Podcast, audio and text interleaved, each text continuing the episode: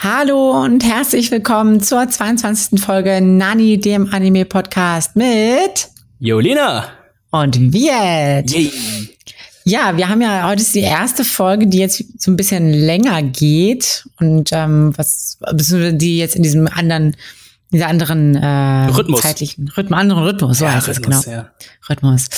Ähm, genau und wir waren aber neulich erst auf der oder waren vertreten bei dem Kase Connect, ne? Genau, einem ähm, Online-Event von Kase auf Twitch und YouTube.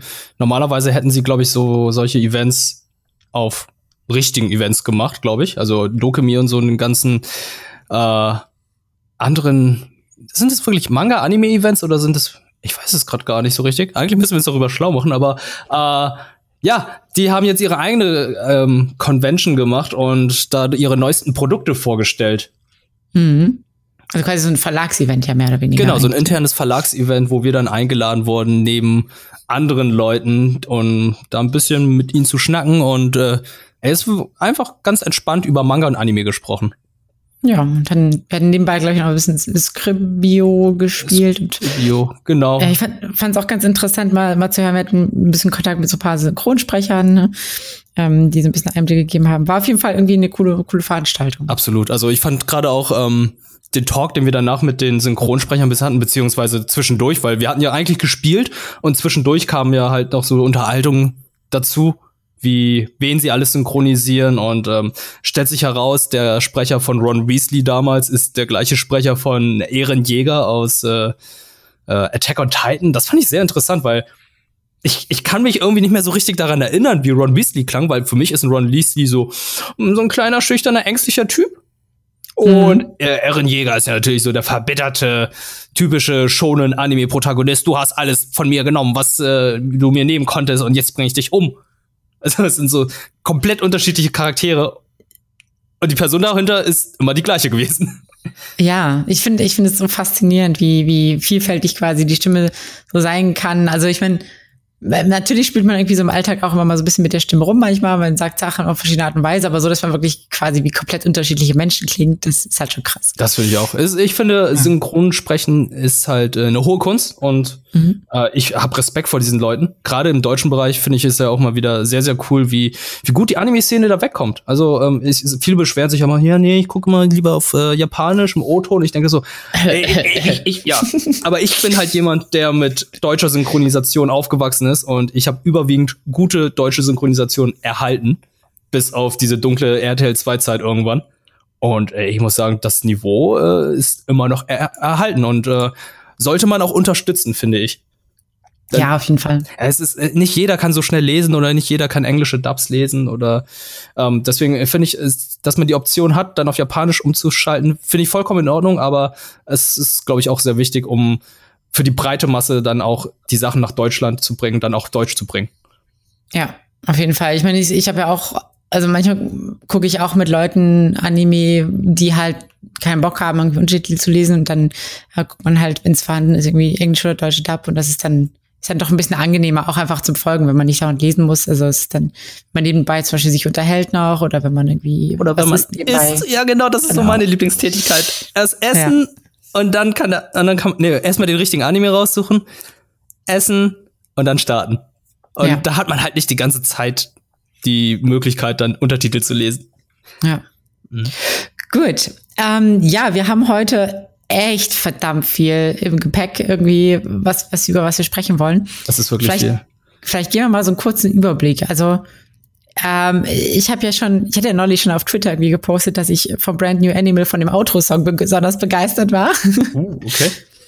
ähm, genau, das heißt, um Brand New Animal wird's gehen. Ähm, ich habe noch die vierte Staffel Food Wars zu Ende geguckt. Ähm, und wir haben beide Wonderland geguckt, ne? Genau, Wonderland, also, das Königreich im Keller. Ja, ja. Genau. Was hast du denn da so mitgebracht? Ich, ich habe so einiges gesehen. Ich muss sagen, die Umstellung von zwei auf vier Wochen hat mir recht gut getan, weil ich dann auch Sachen nachschauen konnte, wo ich dann immer in anderen Folgen gesagt habe, ja, die schaue ich mir irgendwann mal an, die schaue ich mir dann an und hab's dann nicht geschafft, weil zwei Wochen sind doch sehr wenig Zeit, wenn man äh, irgendwie nebenbei noch andere Sachen macht oder die Serien verfolgt, die man gerne verfolgt. Und da dachte ich so, ich versuche jetzt mal ein paar Sachen zu sehen, die Julina gesehen hat. und ähm, ich habe die zufälligerweise bei Anime on Demand gesehen. Da dachte ich so, okay, gut, äh, wenn ich schon die Möglichkeit habe, die dann auf Deutsch zu sehen und auf Anime on Demand, mache ich das auch. Und da habe ich Kobayashis Dragon Maid nachgeholt. Da habe ich die komplette Staffel jetzt zu Ende geschaut. Ähm, die Monster-Mädchen, die gab es auch Ja. auf Anime on Demand. Da muss ich noch ein bisschen mit dir reden. Okay. Äh, Doro Hedoro auf Netflix und A Cells at Work auf Wakanim. ah, ja. Alle, ich, ja, alle Serien habe ich auf Deutsch gesehen. Es gibt jetzt noch ein paar Sachen, die ich äh, auch noch mal sehen möchte. Also ich bin sehr gespannt, was Brand New Animal ist, weil äh, ich habe es natürlich auch auf Netflix gespeichert und werde es die nächsten Tage mir mal reinziehen. Ja. Soll ich vielleicht gleich einfach damit anfangen? Hau sofort raus. Ah, Ich, möchte sofort. mehr wissen. Ich, es brennt mir auch unter den Nägeln. Ja, Ich- weil ich, es ist von Studio Trigger, ne? Und Ja. Studio Trigger hat einfach sehr geilen Animationsstil und sehr viele coole Anime. Also aber muss man jetzt auch noch erwähnen, ähm, die News, die haben ja auch gesagt, Cyberpunk 2077, das Videospiel wird auch ein Anime haben und Studio Trigger wird dafür verantwortlich sein. ja. Also Studio Trigger kennen wir ja auch von Killer Kill, war das, glaube ich, ne? Mhm. Ja. Killer Kill und ich hatte hier noch was aufgeschrieben, was war es noch? Äh, habe ich mir doch nicht aufgeschrieben. Aber ich glaube, Gurren Lagann hatten sie auch noch gemacht und äh, Little Witch Academia. Ja, stimmt. Das, das, genau, das passt alles so in, in eine Sparte tatsächlich. Also, ich war zuerst, als ich gehört habe, es ist von Studio Trigger, war ich tatsächlich erst so ein bisschen turned off, weil, Warum?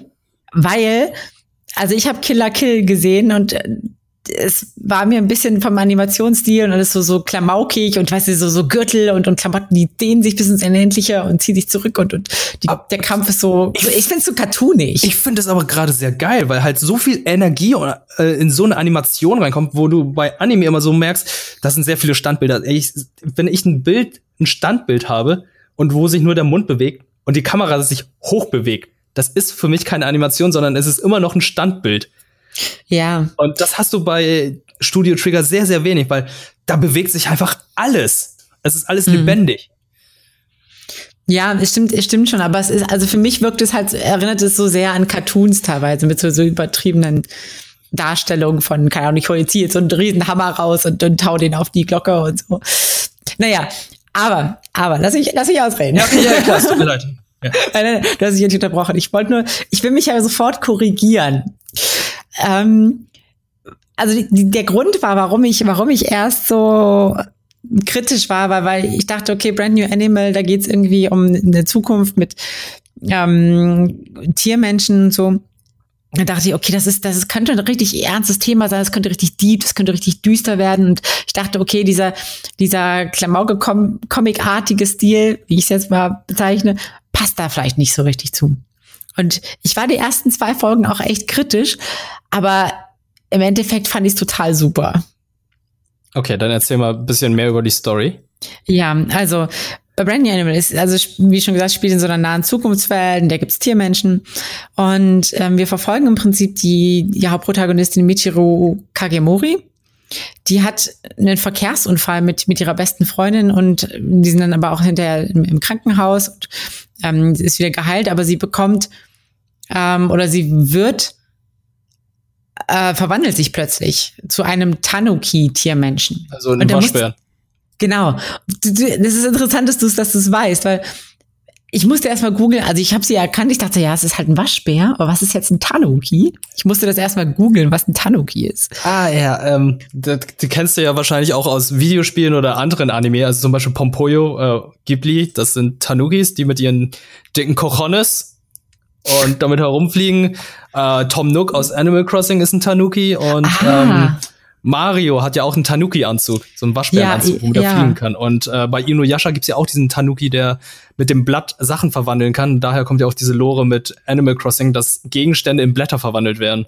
Ah, wow.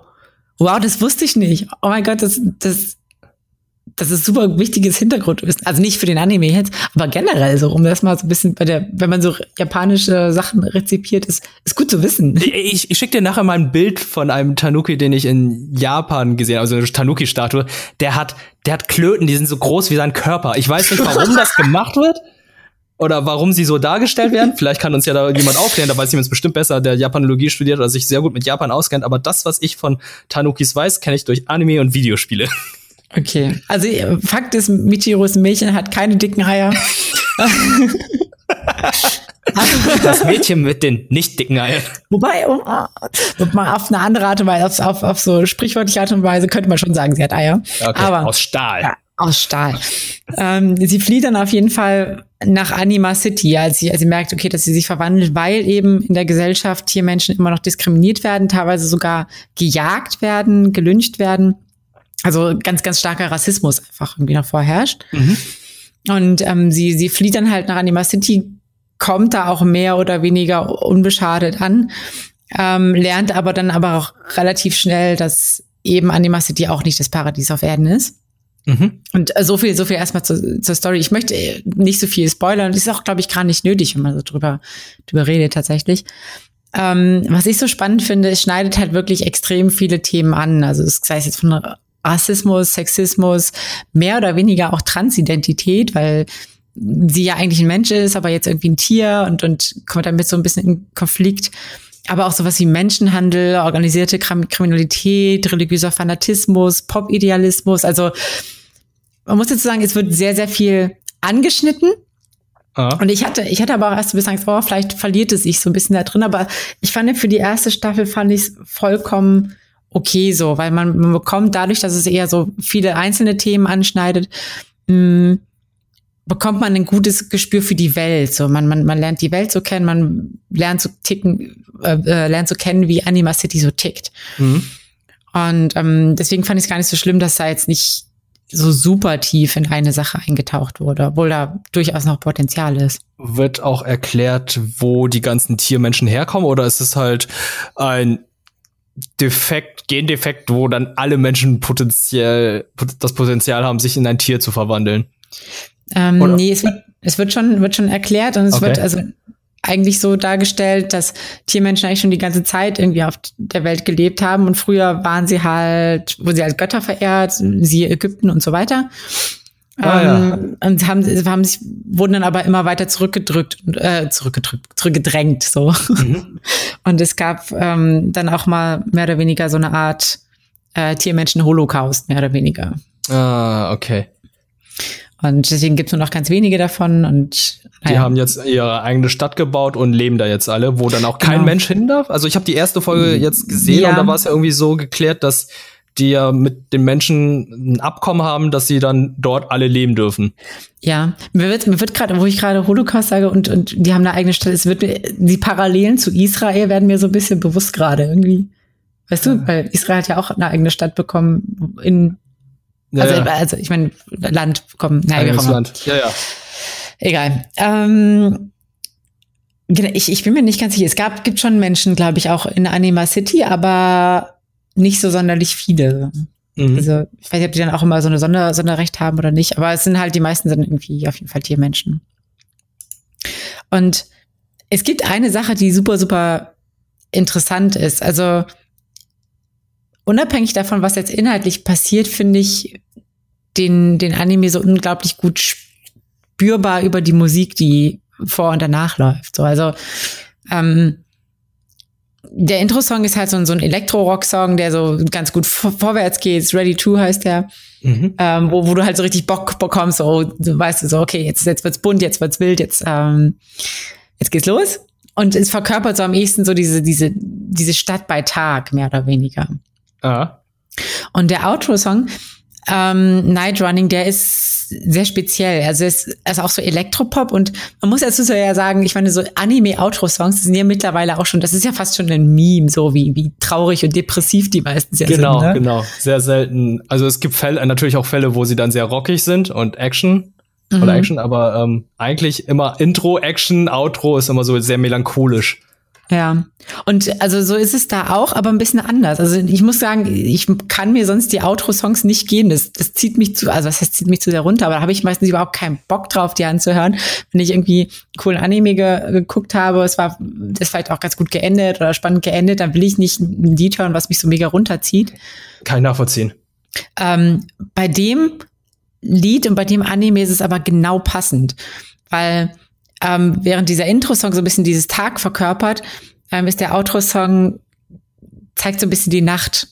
Also ähm, es ist schwer zu beschreiben, aber also der, der bleibt auch hängen. Er ist auch nicht ganz so nicht ganz so super Depri, sondern es ist halt wie gesagt Elektropop. Das heißt, er geht, es geht schon so ein bisschen vorwärts und der der klingt also vom Instrumentellen her auch so ein bisschen fröhlich, aber die Stimme ist halt super melancholisch und ich finde dieser Kontrast zeigt so ein bisschen dieses diesen Widerspruch zwischen hey, ich bin in einer großen Stadt so, es ist alles helle breite Lichter, aber eigentlich fühle ich mich doch irgendwie einsam und ähm, ah. das das, das kommt halt auch in dem Text gut rüber. Es ist, erinnert mich gerade an The Karen Tuesday, Lonely's Girl oder so, was ähnliches, weil mhm. die, sie, sie kommt ja auch wirklich alleine in diese Großstadt und ähm, ist ja erstmal ganz alleine. Ja. Also ja. sie weiß ja nicht, was da abgeht. Also ich habe, ich kann mich noch in die ersten zehn Minuten erinnern, wo sie dann ankommt und dann plötzlich diese Monsteraugen oder diese Kreaturen, Biesteraugen dann aus den Ecken rauskamen und sie nicht wusste, was da passiert und dann stellt sich heraus, nee, es ist halt einfach nur ein Fest, was sie heute gleich feiern und mhm. alle sich nur da gerade hinbegeben haben, zufälligerweise, wo sie gerade ist. Ja. Ähm, wo, ja, genau, schon, wobei man sagen muss, also Loneliest Girl war natürlich schon, schon ziemlich Depri, so. also das ja, hat schon, ja, aber das, schön. Der, ja, aber schön. Aber das der Outro von, von ähm, Brand New Animal ist ein bisschen, bisschen poppiger tatsächlich, ein bisschen, geht ein bisschen mehr vorwärts.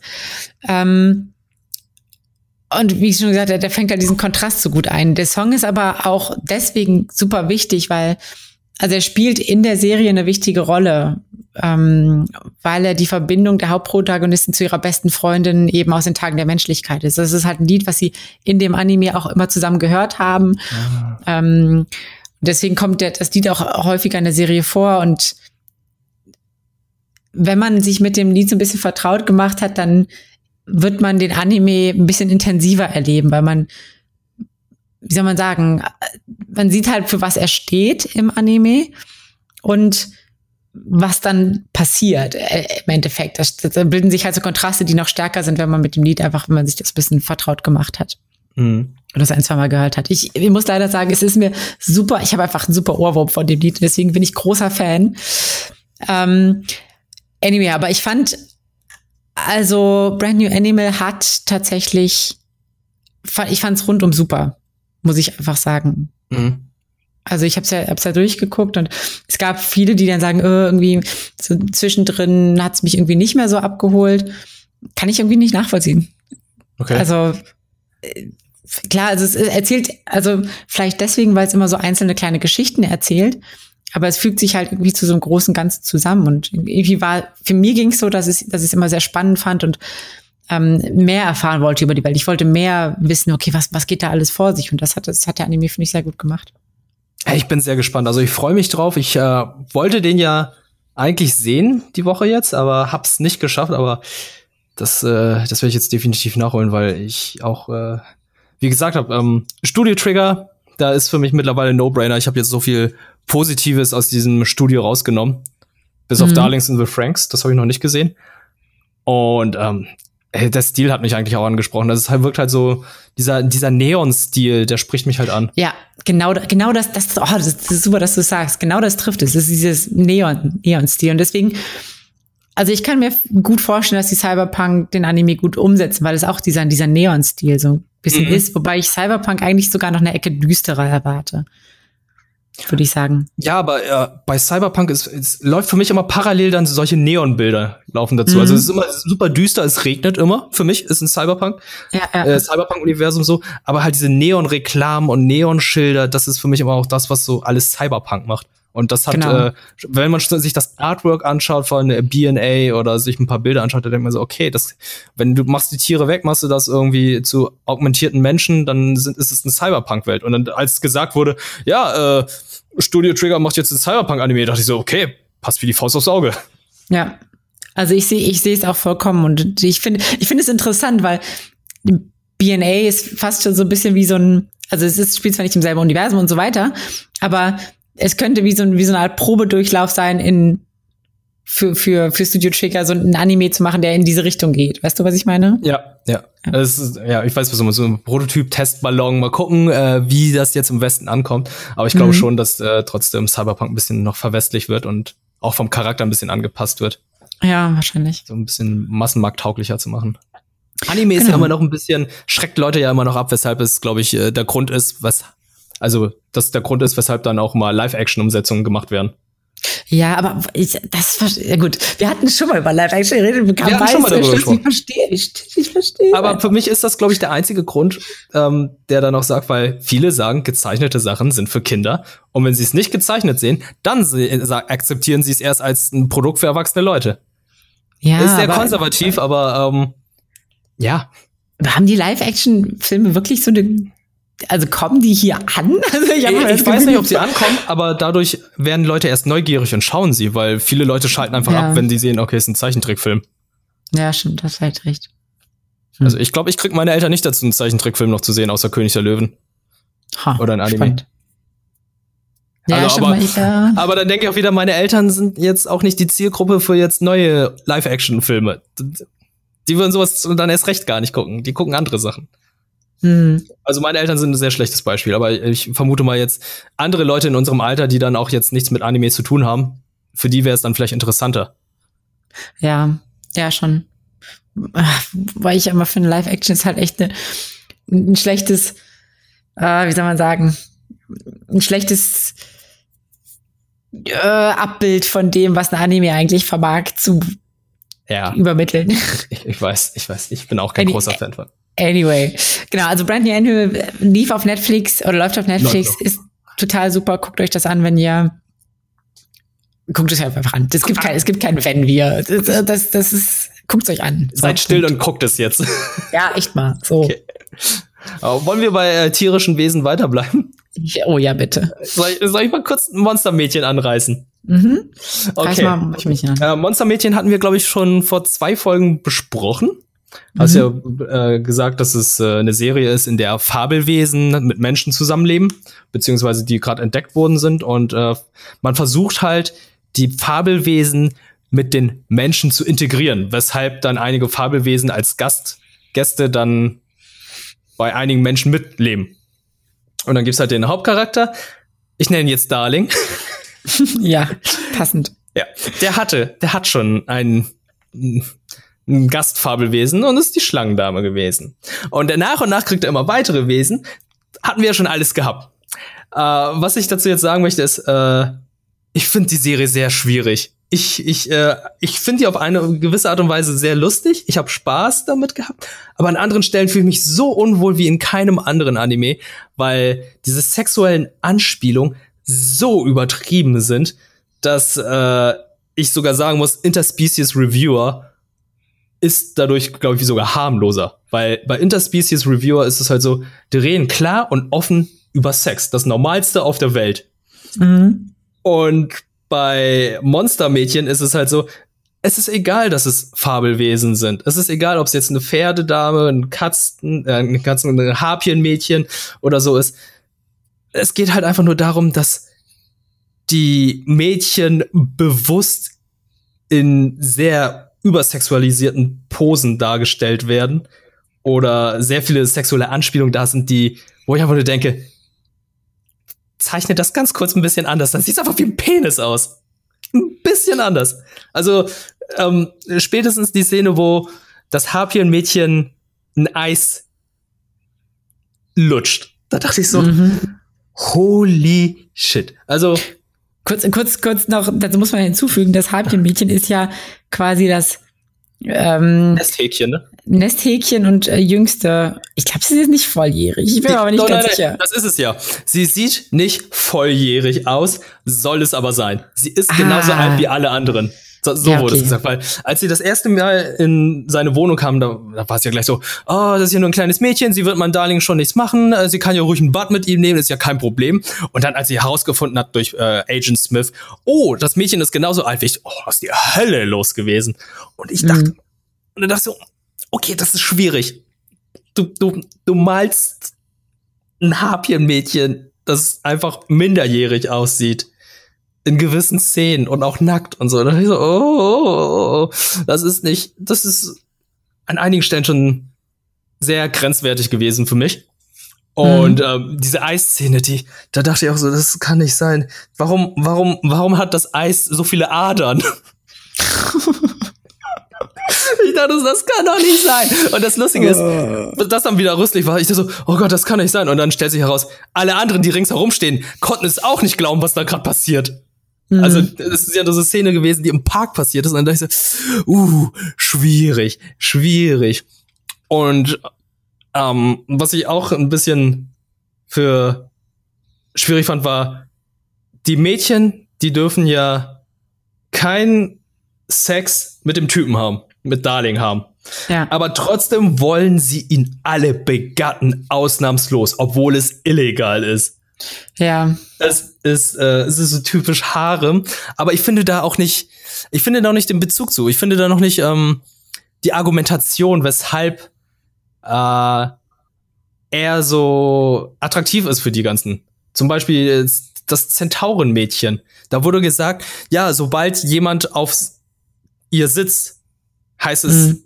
dass sie verheiratet ist. Das darf niemand machen, äh, der ihr, ähm, der es nicht, von dem sie es nicht erlaubt. Das ist, da wurde auch gesagt, das ist ungefähr so, als hättest du sie vergewaltigt. Ja. Und so, holy shit, was für Themen hier einfach behandelt werden. Aber dann war es so, oh, er hat, er ist auf meinen Rücken gestiegen. Ich werde ihn jetzt heiraten, weil er so, so fantastisch ist. Ja gut, es wurde jetzt noch erklärt, er hat ihr Leben auf eine gewisse Art und Weise beschützt. Aber weshalb sie ihn dann noch mag, ist dann auch ein bisschen schwierig, weil er ja. sie wortwörtlich bestiegen hat, auf dem Rücken. Er ist nur geritten.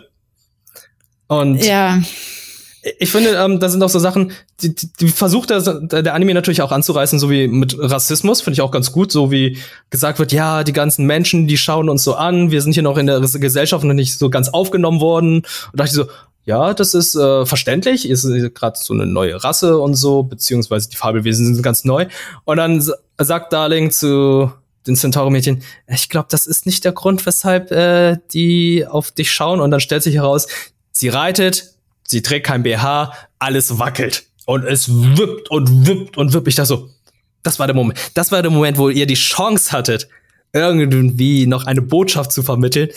Und ihr macht draus irgend so, so, so einen Tittenwitz draus. Und das ist äh, natürlich sehr schade. Ja. Also, ich muss dazu sagen, also, ähm, ich habe mich ja so ein bisschen schlau gelesen, was das angeht. Mhm. Und äh, Harpien und Lamia, also diese Schlangen und Vogelwesen, die suchen sich immer männliche Menschen raus, weil sie, weil ihre Spezies rein weiblich ist. Oh, aber das macht, das aber, macht, okay, ja, das ja. macht nichts besser eigentlich. Warum muss es jetzt ausgerechnet hier äh, Kimi Tukuru zu sein, also Darling? Mhm. Ähm, ja, ich finde, also wenn man auch wenn man diese, diese wallenden, wallenden Brüste so sieht, dann weiß man halt auch, okay, die Leute hat also da war keine Frau beteiligt, weil die weiß, wenn, wenn du so große Brüste hast und schnell läufst, das ist halt nicht angenehm. ist nicht schön für den Rücken, glaube ich. Nicht schön für den Rücken, nicht schön für die Brüste, weil es ist halt, es zieht ja an dir immer hoch und runter. So. Und, naja. Anyway. Ja, ja anyway, ähm, ich, ich finde äh, Monstermädchen, es hat, es hat seine Momente. Es war an einigen Stellen witzig, tatsächlich. Aber an anderen Stellen da war es äh, mir zu unangenehm. Wie, äh, es gab noch eine Folge, wo dann äh, ein Reporter kam, der dann gesagt hat, hey, ich drehe hier oh, gerade, ich drehe ja. jetzt ein Video äh, zur äh, Völkerverständigung. Oh Gott, ja. Und er wollte die ganze Zeit die Mädchen filmen, hat dann auch immer bei den Mädchen gefragt, trägst du auch eine Unterwäsche, trägst du Unterhosen und wollte das die ganze Zeit das Habchen-Mädchen filmen, wie es ein Ei legt. Und ich denk da so, Alter, das, das geht ja gar nicht. Und mit mhm. der Species Review, wie die damit umgegangen sind, finde ich, ist ein bisschen besser, weil hier ist einfach nur so, so ein dreckiger Perversling, der einfach nur diese Tiermädchen da aufnehmen möchte und zeigen möchte. Und äh, die wissen halt sich nicht zu wehren, weil sie dachten so, okay, das müssen wir halt machen, weil äh, Völkerverständigung, das ist halt unsere Aufgabe, das ist der Grund, weshalb wir hier sind. Die armen mhm. Mädchen, denke ich mir. Und bei Interspecies Review ist es halt so, ja, es gibt halt Leute, äh, die stehen drauf und das ist halt ein Fetisch, der jetzt einfach gezeigt wird. Und da dachte ich so, okay, gut, ähm, ja. verstanden. Einfacher. Genau, es ist halt irgendwie eine erwachsenere Art und Weise, mit Sexualität umzugehen. So, also genau. es wird halt gar nicht mehr so, so, so, so, oh mein Gott, sie machen das, dies und das. Also äh, das ist ja, also wie soll man sagen, in, in Monster Girls ist es ja so ein bisschen dieses, ähm, so ein bisschen pubertär, finde ich. Weißt Sehr du, so pubertär. Der Typ ist ja, glaube ich, auch unter 20, Anfang 20 oder so. Mhm. Hatte noch nie eine Freundin gehabt und so. Und ähm, das ist, das merkt man ihm dann auch ein bisschen an, auf eine gewisse Art und Weise. Ja. Aber äh, ja, wie gesagt, das Interspecies Reviewer geht sehr erwachsen damit um und auch so ist, wie klamaukig es auch ist, wie pervers es auch ist. Es geht damit irgendwie mit so einer gewissen Erwachsenen und ja, ich weiß nicht, in gewissen Ernsthaftigkeit dran, mehr als jetzt ein Monstermädchen. Ja, man muss, man muss dazu aber auch sagen, es ist ja auch von der Balance her ganz anders. Du hast ja bei, bei Interspecies Reviewer hast du ja ähm, Frauen, die quasi als Prostituierte arbeiten oder Sexarbeiterinnen arbeiten, die, die also das hast du sowieso ganz selten in Anime oder Hentai, sage ich jetzt mal, dass die Frauen generell den Sex wollen. Und da mhm. ist es ja vollkommen klar, so okay, die die haben ja, also es wurde ja auch nie so dargestellt, als hätten sie keinen Bock da drauf, sondern in Interspecies Reviewer war es ja wirklich so, die Frauen hatten da auch Bock drauf und es war so, so ein einvernehmliches Ding. Und das ist ja halt bei Monster Girls, ja, naja. es ist nicht toll, wenn er einfach mal kurz die Brüste der anderen durchfühlt, während die andere dann zuschaut und so. Das ist, äh, die fühlen ja. sich dabei nicht wohl, zum Teil. Ja. Aber die wollten trotzdem heiraten. Und das ja. finde ich dann halt so ein bisschen, es ist ein bisschen merkwürdig. Aber ja, ja das ist äh, meine Meinung zu äh, Monstermädchen. Wer das als gucken möchte, gibt's auf Anime on Demand. Ansonsten die Blu-rays auf bei Kase. Ja. Achso, und was wir noch dazu erwähnen müssen, das Weil ist ja, es ist ja, sind. wenn wir bei Monster sind, ist, er hört ja nicht auf mit diesem Monster. Nein, aber was, was hast du mit uns gemacht eigentlich? Du hast ja damit eigentlich angefangen mit diesen ganzen Monster-Anime oder diesen Monster-Mädchen. Ich weiß. Und äh, du hast mich ja irgendwie damit reingezogen. Und ich habe, wie vorhin erwähnt, äh, Kobayashi's Maid mir nochmal angeschaut, nachdem du ja. davon so positiv erzählt hast. Und ich muss sagen, das ist ein sehr, sehr guter Anime.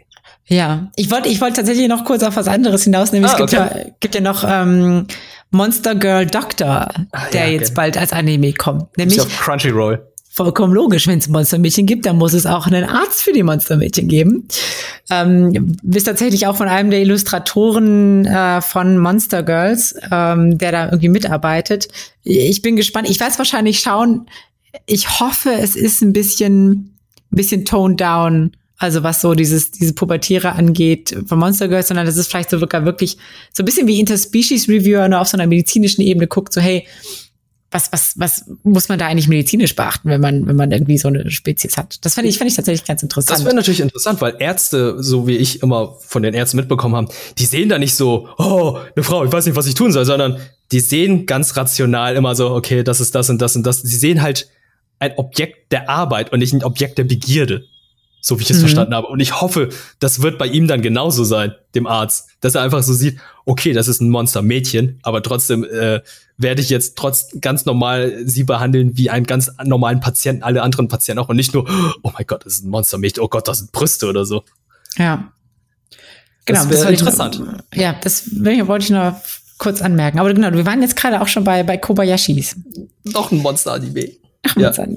Genau, davon hast du sie ja letzte Folge, glaube ich, erzählt. Letzte Folge, ne? Mhm. Ja, und äh, ey, ich muss sagen, ich bin positiv überrascht, weil nachdem du mir so ein bisschen darüber erzählt hast, war ich immer so ein bisschen, auch ein bisschen skeptisch, aber du warst so begeistert von dem Anime und hast da gesagt, das ist so ein Feelgood-Ding. Da dachte ich so, okay, gut, ähm, ich habe gerade Lust auf so ein Feelgood-Anime. Ich habe mir mhm. den angeschaut und ähm, ich muss sagen, das ist tatsächlich so ein Feelgood-Anime. Es ist ähm, so eine Patchwork-Familie, die dann sich zusammenfindet, wo dann jeder seine eigenen kleinen Geschichten und äh, Probleme hat, die dann irgendwie dann gemeinsam gelöst werden. Diese, wo Kobayashi, die sonst eigentlich so kalt ist, dann nach und nach sich öffnet und ähm, bereit ist, die ganzen Drachenmädchen aufzunehmen oder sich um sie zu kümmern. Das fand ich schon irgendwie sehr süß und äh, ja, es gibt zwar noch einige Sachen, die so edgy sind, wo ich dann auch mhm. dachte, okay, das ist ein bisschen schwierig. Gerade, ja, ich habe wieder den Namen von ihr vergessen, der besten Freundin mit der Truckermütze. Ja, sehr, ähm, sehr, sehr, sehr, sehr, sehr, sehr, äh, sehr großen Brüsten. Ist nicht Fafnir, sondern wie heißt sie? Äh, Fafnir war ja der Typ. Der, der Typ, der, der genau. Dark Souls spielt. Der Dark Souls Spieler. ja, ähm, ja, aber die, die wohnt ja mit einem Grundschüler zusammen und die erdrückt ja. ihn ja jedes Mal mit den Brüsten und er ist total überfordert und er dachte so, okay. Ah, Lukua, Lukua heißt Lukua, ah, ja genau. Fand ich aber natürlich auch ganz witzig, weil sie anscheinend eine Göttin gewesen ist. Mm. Und äh, es wird immer erwähnt, ja, ja, sie darf nichts trinken, denn das letzte Mal, als sie irgendwas getrunken hat, ist irgendwas Schlimmes passiert. Und jedes Mal wird nicht erzählt, was passiert ist. Und ich hoffe, das wird irgendwann mal aufgeklärt, weil Stimmt. ähm, ich glaube, nach der ersten Staffel jetzt ist es zwar abgeschlossen, aber äh, da kann immer noch was kommen, finde ich. Glaube ja. ich. Ich, ich, ja, ich, das finde ich halt auch ganz interessant. Es ist mal wieder auch einer der Anime, der nicht, wo nicht gleich klar ist, okay, da gibt es jetzt drei, vier, fünf, zehntausend Staffeln von, sondern der kann so, also die Staffel kann, finde ich, so gut für sich selbst stehen. Mhm. Und ähm, ich würde mich super freuen, wenn es da noch mehr gäbe. Muss aber nicht. Muss aber nicht, finde ich auch. Und ich finde halt das Ende ein bisschen sehr gerusht, also weil gegen Ende fand ich, wurde es dann schon ein bisschen dramatisch, Mhm. auch verständlich dramatisch, weil dann gewisse Personen kamen, die dann nicht damit einverstanden waren, wie sie zusammenleben. Und ich finde es eigentlich viel zu schnell gelöst worden. Viel zu einfach. Ja. Es ist ein gutes Ende, aber ähm, es kam irgendwie viel zu schnell. Das, das stimmt, ja. Das hätte man vielleicht noch ein bisschen besser vorbereiten können. Also ich meine, es wurde ja so ein bisschen immer angeteasert und, und schon, dass da irgendwie so ein schwieriges Verhältnis ist zwischen Genau. den Personen, aber ja, das, also Eskalation und Lösung ging sehr schnell. ja, genau. Das, das, das ging sehr schnell. Aber trotzdem ist es ein Feel-Good-Anime und äh, den könnt ihr auch euch, auch euch auch auf Anime on Demand anschauen oder äh, die Blu-rays von Kase holen. ja. Genau. Gut. Gut. Was haben wir Jetzt noch? hab- Achso, noch so viel. wir haben noch so viel auf der Platte. Meine Ja. Güte. Ähm, soll ich mal, wo ist auf der Platte? Ich habe ja gerade Platte gesagt. Oh, Platte sehr ist ein gut. gutes, Stich, gutes Sehr Stichwort. guter oder? Übergang. Oh, Julina. Auf der Platte gibt's nämlich auch viel zu essen. Nee, ähm, Food Wars, The Fourth, Fourth Plate äh, ist ja abgeschlossen. Ist, ähm, die ersten zwei Folgen von der fünften Staffel haben ja sogar schon, sind auf ähm, Crunchyroll und, und Anime on Demand, glaube ich, schon erschienen. Genau. Ähm, wurde jetzt pausiert wegen Corona-Gedöns. Ja. Aber soll, glaube ich, ja, soll aber, glaube ich, bald weitergehen. Ähm, genau. Die vierte Staffel habe ich zu Ende geguckt und ich möchte gar nicht so groß tief ähm, inhaltlich reingehen. Also das Setting war ja, ähm, Da, darf ich kurz einschreiben? ja, ja, ja, ja, ja. Ich habe jetzt gerade die dritte Staffel beendet und die, die, das Ende der dritten Staffel wirkt wie der Anfang der vierten Staffel. Wird ich kann ja einfach mal sagen, was am Ende passiert. Da ist ja das Shokugeki, aber in diesem großen Regiment. Sch Mhm. Regiment Shokugeki. Also äh, Regiment ähm, Food Wars. Wird das in der vierten Staffel beendet oder geht's in der fünften Staffel sogar noch weiter? Nee, also es ist, also äh, wird in der vierten Staffel beendet, das Team Shokugeki. Also es ging ja um diese ganze Central. War das Central? Genau, Central. Central versus die Rebellen. Genau, in, genau. Irgendwo im Schnee im Norden. Genau, und der, der findet, dass, also da geht's quasi in der vierten Staffel komplett drum, um diese Kämpfe zwischen, zwischen Rebellen und Shokugeki äh, und, und äh, Central. Mhm. Und die werden auch in der vierten Staffel beendet. Ähm, so viel kann ich sagen. Ähm, und ich muss dazu aber gleichzeitig auch sagen, es hätte dann auch gereicht. Aber es geht trotzdem noch in die fünfte Runde. es geht noch in die fünfte Runde und ich verstehe nicht so richtig, warum, weil es war einfach ein, also so wie die vierte Staffel endet, hätte man es einfach komplett so stehen lassen können.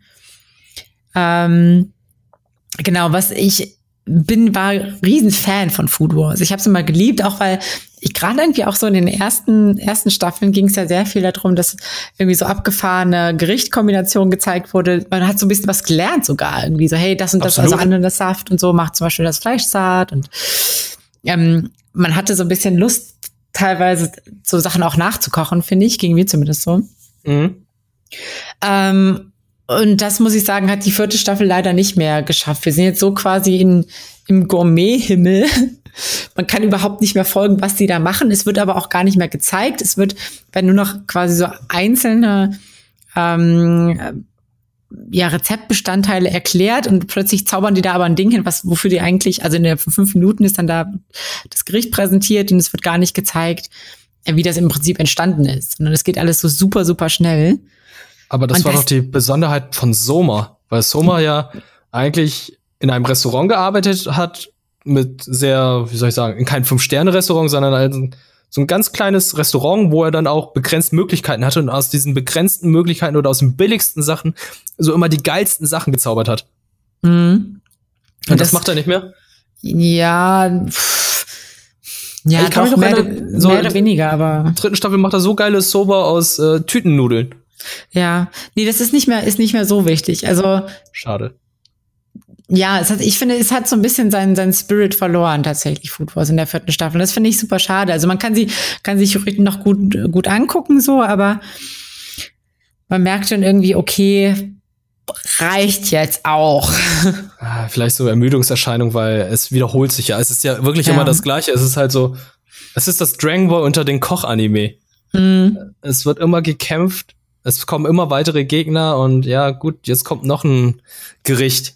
Also, ja. was soll da noch für eine große Überraschung kommen? Also, ich, ich, ich habe jetzt das auch einfach nur geguckt, um zu gucken, oh, das sieht lecker aus. Und, oh, das Essen, da, da kommt ja noch was dazu und das sieht dann so aus. Und ich glaube, die hohe Kunst bei Food Wars war es halt einfach so, die Menschen zu überzeugen, das Gezeichnete sieht lecker aus. Mhm. Das war quasi so Foodporn als Anime, mehr oder weniger. Mhm. Mit ein bisschen Fanservice. Und da, mit, mit, da, ja. das haben sie ein bisschen runtergeschraubt, das fand ich auch gut, weil das ja. war da nicht mehr im Fokus war.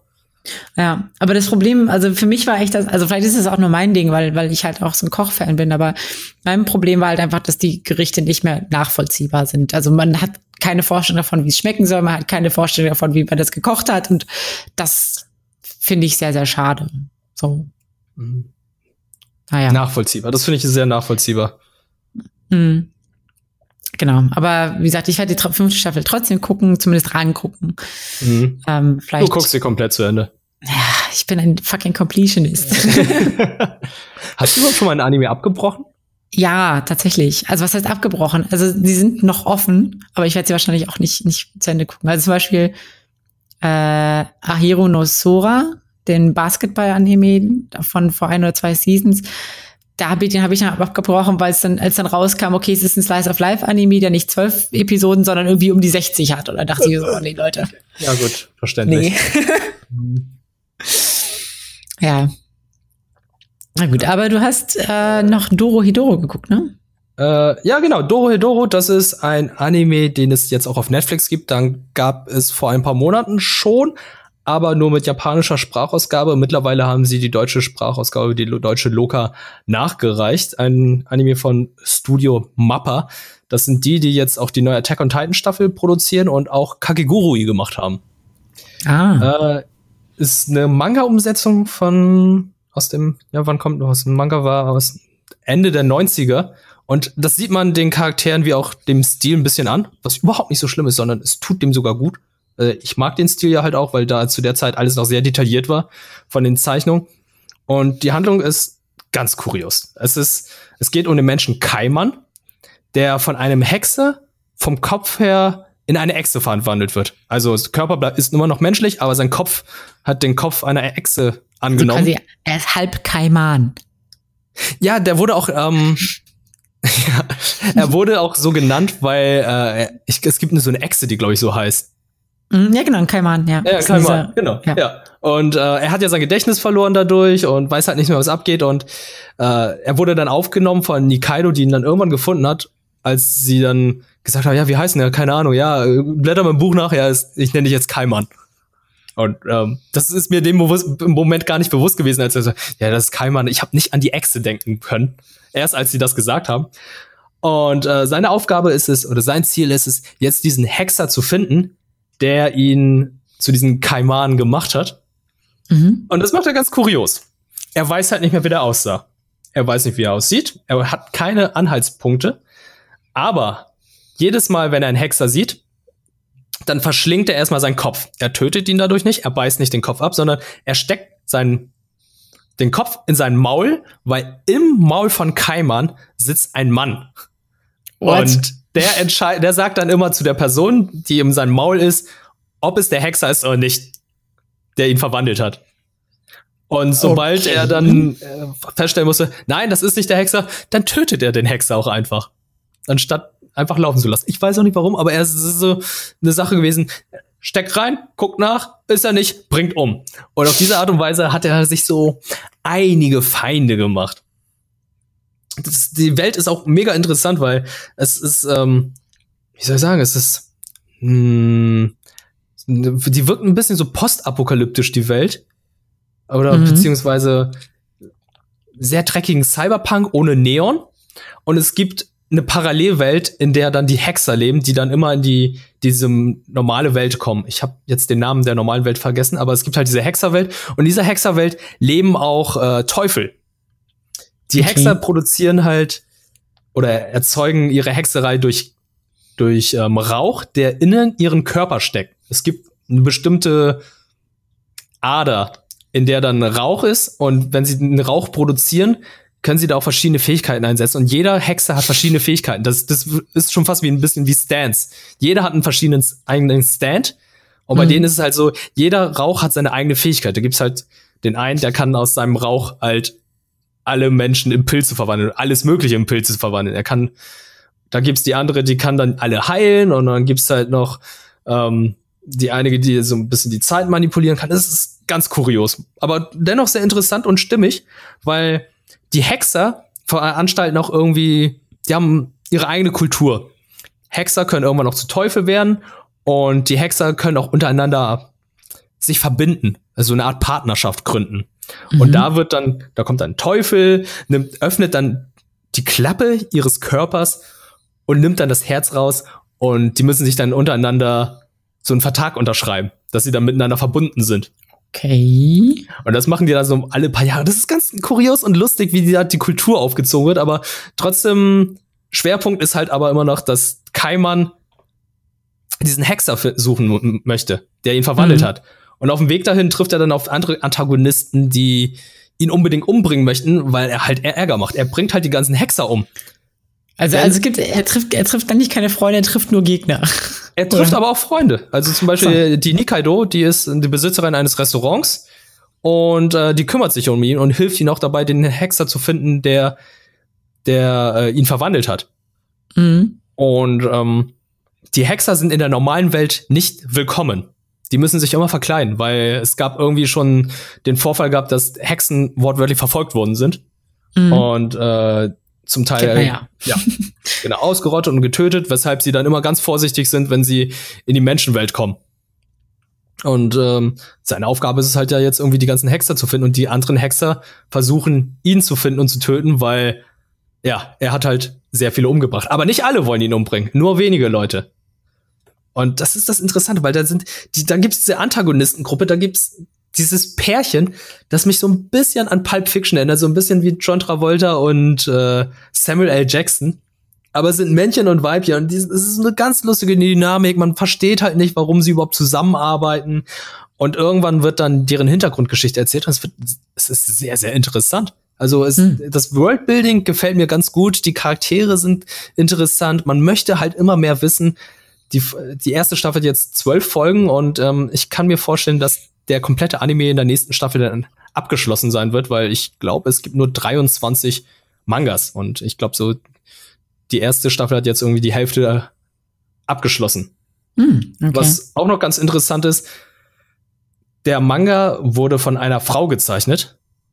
Also die Frau ist die Autorin und die Frauen, die dort dargestellt werden, es ist mega cool, wie sie dargestellt werden. Das sind einfach große, muskulöse Frauen. Aber es gibt natürlich auch die kleinen zierlichen, aber es gibt halt so die Nikaido, das ist einfach eine große durchtrainierte Frau. Und auch bei den Antagonisten ist es einfach so eine große durchtrainierte Frau, die so ein bisschen wie ähm, Saya aus Overwatch wirkt. Ah. Also richtige Brolinas. Es, es sind Brolinas, genau. Und diesen, diesen ist, ist schon cool gezeichnet. Sehr oldschool und äh, macht Spaß. Gerade auch das Intro, ähm, Musst du dir mal anschauen, äh, Julina. Also mhm. ich, ich sage es dir ja immer wieder, guck Doro ja. Hedoro, guck es, Doro Hedoro. Es ist auf meiner Liste, auf jeden Fall. Also tatsächlich äh, einer meiner Überraschungsanime des Jahres im Moment. Mhm. Weil ähm, der wurde mir schon ganz früh empfohlen. Also ich hatte ja hier mit Johannes von Ultraverse gesprochen, der hat mir schon vor, vor Monaten erzählt, ja, hey, Doro Hedoro, schau es dir mal an. Und irgendwann, als es auf Netflix jetzt auf Deutsch erschienen ist, dachte ich so, okay, tu es dir an, deutsche äh, Loka ist hervorragend. Äh, Female Ranma ist dabei als ah. Sprecherin und äh, macht Spaß. Cool. Empfehlung ja, es ist auf jeden Fall, ja, jetzt wo ich Brand New Animal durch habe, äh, wird das wahrscheinlich das nächste sein, was ich mir zu Gemüte führe. Mhm. Daher, ich bin schon ganz gespannt. Also ich, ich muss ganz ehrlich sagen, ich bin noch nicht so 100% durchgestiegen bei deiner Erläuterung, aber ich habe jetzt ein grobes, es ist nicht einfach.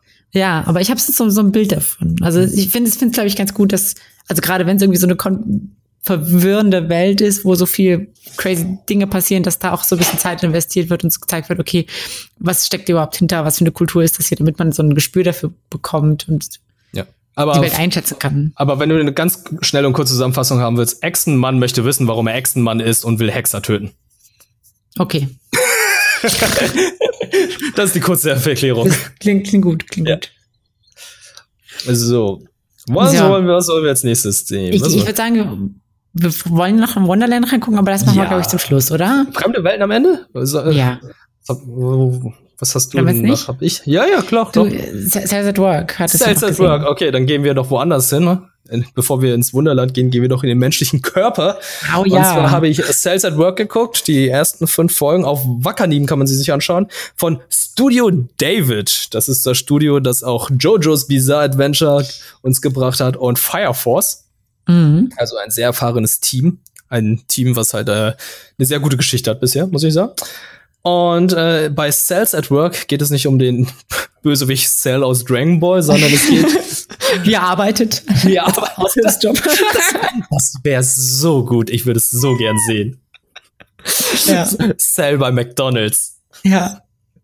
ähm, nee, es geht um die menschlichen Zellen. Es geht um unsere Innereien, was darin abgeht, was unsere Blutkörperchen machen, wie sie funktionieren. Und ähm, das ist wie die Serie Es war einmal das Leben, falls du dich daran erinnerst. Mhm, Nur ja, als Anime.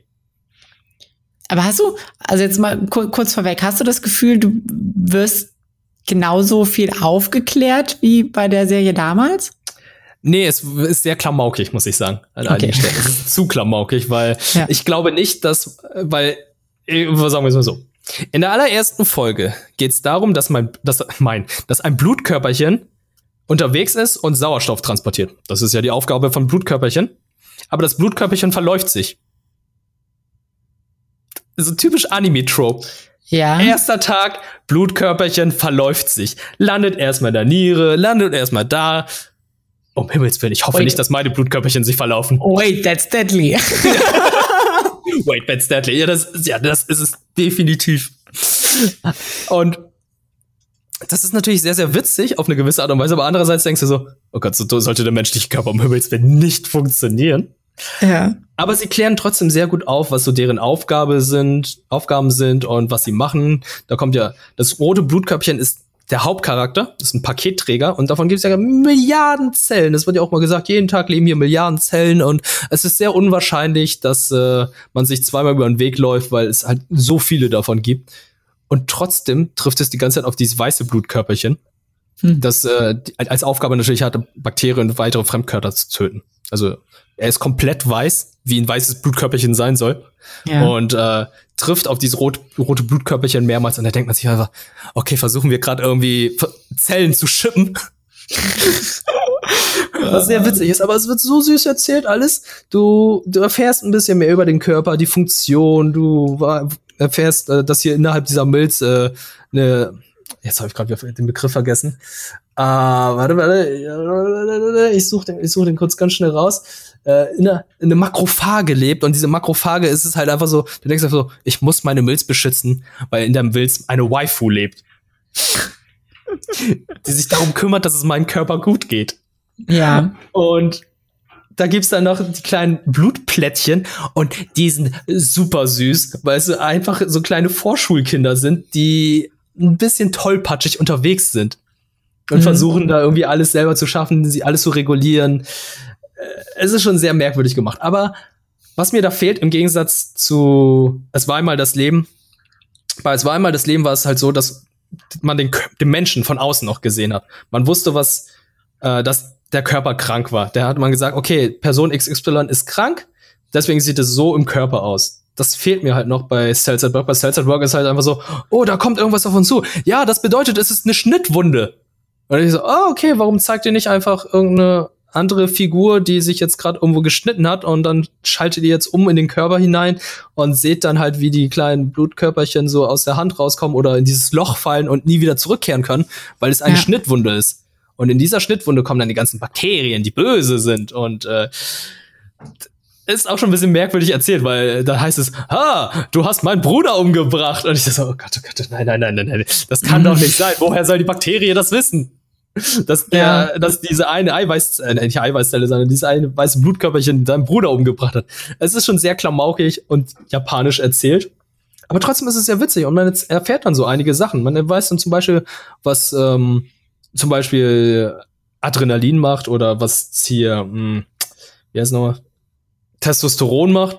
Mhm. Und äh, es, es sind halt einfach zu viele Anime-Tropes dabei, die dann das ein bisschen zerstören, weil eine Gedächtniszelle soll nicht vergessen. Es gibt einen Moment, wo die Gedächtniszelle sagt, ah, ich habe keine Ahnung, was ist, und dann, oh, ich erinnere mich wieder. Das ist das. Ich habe es ganz vergessen. Ich dachte so, Moment, du bist eine Gedächtniszelle. Deine Aufgabe ja. ist es, nicht zu vergessen. Aber vielleicht ja. ist es gerade deswegen witzig, weil von einer Gedächtniszelle erwartet man halt nicht, dass sie Sachen vergisst. Und dann vergisst sie es trotzdem.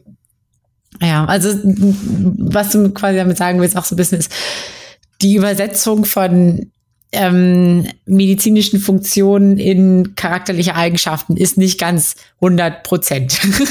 Definitiv nicht ganz 100 Prozent, aber sehr amüsant gemacht und ähm, okay. das schätze ich dann auch an der Serie, weil es gibt halt einige Sachen, wenn du, wenn du nicht komplett blöd bist, hm. muss man sagen, dann weißt du halt, okay, das ist deren Aufgabe, aber dass sich eine Blutzelle dann verlaufen soll, das soll nicht passieren. Das machen sie jetzt nur, damit es lustig wird und ähm, über andere Funktionen des Körpers lernst du dann auch. Wenn du ein bisschen aufpasst, merkst du dann auch, okay, das haben sie jetzt ein bisschen übertrieben dargestellt und so. Und äh, das funktioniert dann halt auch. Also wenn man mhm. sich nicht sehr dämlich anstellt, dann, dann lernt man auch was dazu, anstatt irgendwie nur den Klamauk zu lernen. Ja. Ja, aber es ist doch eigentlich, ist doch eigentlich ganz schön. Also es klingt wirklich mehr wie so ein, so ein bisschen so ein schöner, würdest du sagen, ist es Slice of Life oder welche, welche welchen Stempel oh, würdest du dem aufdrücken? Boah, das ist, das ist, das ist eine sehr, sehr gute Frage. Educational, würde ich mal sagen. Educational. Also schon Documentary educational. educational. Okay. Also, aber mit so ein bisschen also Augenzwinkern. Ja, genau. Es ist sehr äh, klamaukig, alles gezeigt, aber man lernt ja schon einiges dazu. Ja. Ich, ich versuche nur gerade so ein bisschen die, dieses, die Parallelen zu sehen. Ich hatten ja auch mal über dieses Psychosomatic Medicine ge gesprochen, was ja quasi nur, was ja auch sehr klamaukig war, aber darüber halt auch teilweise faktisch einfach falsch. Ja.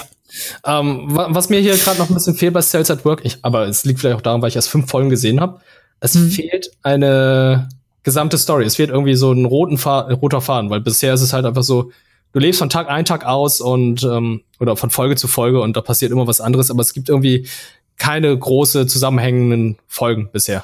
Das ist halt super schade, weil ich hätte mir das super, also du hast ja auch schon gesagt, ähm, dem Außenkörper quasi, wenn man den so ein bisschen darstellt, das hätte man doch super machen können. Das hätte man doch super als quasi so, wie soll man sagen, als, als Rahmengerüst machen können für, die, für den größeren Plot, so was weiß ich, und die wächst halt auf, der Körper verändert sich, mhm. es gibt irgendwelche Veränderungen und so weiter, also trifft irgendwie, was ist, verletzt da kommt die Pubertät und so weiter. Und die Pubertät. Und so weiter, ja. Das ist ja so ein guter Rahmen oder wäre so ein guter Rahmen gewesen, um quasi dem Ganzen so, so, so eine Makroebene zu geben. So viel Potenzial, aber ich glaube, das würde dann auch den Rahmen sprengen, weshalb sie es da nicht gemacht haben. Hm. Weil ähm, im Moment das, was sie machen, ist schon ziemlich gut. Aber ja, das sind so Sachen, die wünscht man sich dann halt auch. Also, ähm, so wie du es gerade erzählt hast, ist es halt so ein bisschen schade. Ja. Das, äh, aber äh, ey, schaut doch mal rein. Ich habe echt Spaß mit und äh, werde definitiv auch weitere Folgen sehen. Okay. Wollen, weil ist eine gute Serie. Ja. Wir müssen ja irgendwas gucken, bis, bis Stone Ocean kommt halt. Ne? Ey, ganz im Ernst. Ich habe noch mal jetzt auf die Wikipedia-Seite von Studio ja. David geschaut. Äh, nicht von die, äh, dem Wikipedia-Eintrag von Studio mhm. David. Und die haben da schon so viele Sachen angekündigt, ne? aber es ist kein Jojo dabei. Wo zum Teufel ist unser Stone Ocean? Wir haben Fire Force Second Season angekündigt. Ich glaube, die haben auch schon von Cells at Work die weitere Staffel angekündigt. Aber wo ist unser Jojo? Das verstehe ich, das verstehe ich halt auch nicht, weil es ist ja, also Jojo ist doch, es mangelt doch nicht an Erfolg, oder? Also mal im Ernst. Definitiv nicht. Also, äh, ich habe mich letztens mit alten Klassenkameraden unterhalten und stellte sich heraus, die haben auch alle Jojo geguckt und die haben stundenlang darüber gesprochen. Ja. Wie hervorragend die Serie ist im Gegensatz zu anderen Anime, die jetzt dazugekommen sind, was es anders macht und auch vom Zeichenstil, dass es halt nicht so lazy ist wie bei einigen anderen Zeichner, die es heutzutage machen. Es ist egal, es ist ein ganz anderes Thema, aber trotzdem, wo ist, ja, hier, ich, ich lese gerade vor, ich lese gerade vor. Fire Force Second Season angekündigt. Strike Witches Road to Berlin. Oh, das ist ja mal interessant. Hm? Okay. Das klingt ja, Strike Witches Road to Berlin. Aha. Ich habe keine Ahnung, was das ist, aber das schaue ich mir nachher mal an. Cells at Work Second Season. Ja, aber mhm. wo ist JoJo's Bizarre Adventure Stone Ocean? Das, das ist die große Frage. Ich will meine Jolene haben. Ja. Naja, gut, egal. Egal, egal. Ähm, ja, das war, war das war Cells at Work. Das, äh, und äh, ja, hat Spaß gemacht. Okay, ich werde wahrscheinlich, wahrscheinlich mal reinschauen. Ey, mach das mal. Also, äh, ich würde gerne wissen, was du dazu hältst, aber äh, wirklich, guck erst mal Doro Hey Doro. Doro Hey Doro ist, äh, ist, ist jetzt schon unter meinen Top 5 Anime. Kann ich jetzt schon mal sagen. Ja. Ähm, genau, was wir noch im Prinzip, also es gibt noch eine Sache, die wir, die wir ähm, geguckt haben, über die wir heute reden, ne? Mhm, genau. Die auch hier titelgebend war für die Folge, nämlich äh, Wunderland.